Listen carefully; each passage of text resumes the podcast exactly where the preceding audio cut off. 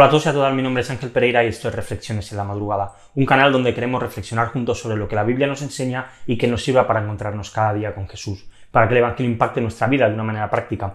Y hoy seguimos con el libro de Job y lo vamos a hacer a través del capítulo número 24.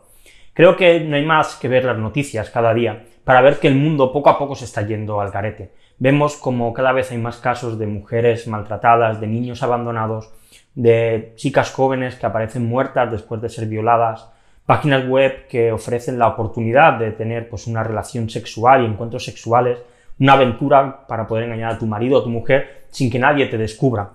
La ética parece que cada vez va más desapareciendo, que se va corrompiendo más, la moral se va desintegrando y parece que en todo este caos nadie quiere saber nada de Dios.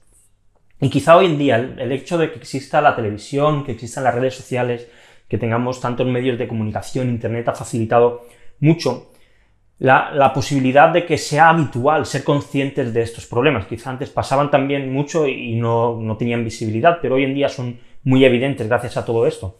Y la verdad es que todo esto no es exclusivo de nuestro tiempo, aunque pudiese parecer. Toda la historia ha ocurrido situaciones de este tipo. Y en los versículos del 13 al 15, en el capítulo 24, dice así el texto, otros han estado con los que se rebelan contra la luz. No quieren conocer sus caminos, ni morar en sus sendas. Al amanecer se levanta el asesino, mata al pobre y al necesitado, y de noche es como un ladrón. El ojo del adúltero espera al anochecer, diciendo ningún ojo me verá, y disfraza su rostro. Parece que el, el, mal cada vez crece más, que cada vez tiene más fuerza, que cada vez es más importante, que aquellos que odian la luz y caminan por en medio de las tinieblas, parece que cada vez van ganando más y más terreno. Parece que la luz y la verdad va perdiendo fuerza cada vez más habitual ver desgracias y como el pecado del ser humano cada vez crece más y se va haciendo más grande. Parece que no hay nada que hacer ante todo esto, que la corrupción controla todas las esferas de la vida y de la sociedad, que conseguir dinero deshonestamente está al orden del día y que por mucho que nos esforcemos, todo esto acaba afectándonos de una o de otra manera. Así que creo que hay una pregunta que podemos hacernos. ¿Es posible vivir una vida cristiana en medio de estas circunstancias?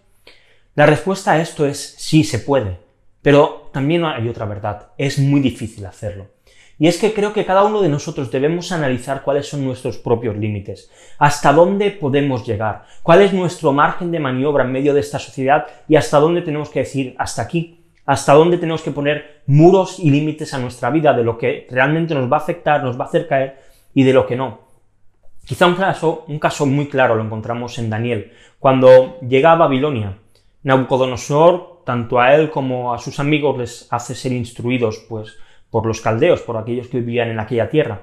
Daniel vemos que permite que le cambien su nombre, pero cuando le dicen que tiene que comer comida sacrificada a los ídolos, él dice que no.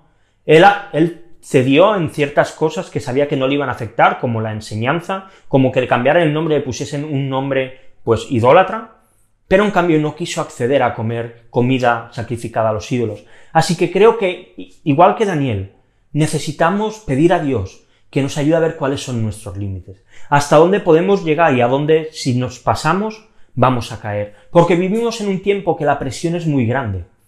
Así que necesitamos que Dios nos ayude a afianzar nuestra fe, para que nuestras vidas glorifiquen a Dios en todo momento y nos libre de caer en el mal. Te quiero dejar dos preguntas, como siempre, para que podamos reflexionar hoy. La primera de ellas, ¿cuáles son los principales problemas que nos dificultan vivir la vida cristiana? Y la segunda, ¿cómo el Evangelio puede ser suficiente para poder vivir vidas plenas en Cristo en medio de este mundo tan corrupto?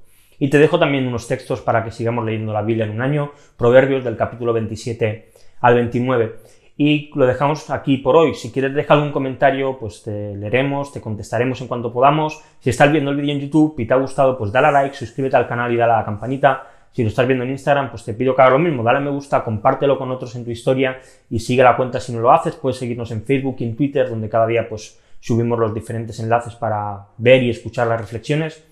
Y si prefieres hacerlo en formato podcast, puedes hacerlo en iBox, en iTunes y en Spotify. Así que nada más, lo dejamos aquí por hoy. Mañana volvemos con una nueva reflexión aquí en Reflexiones en la Madrugada. Hasta mañana.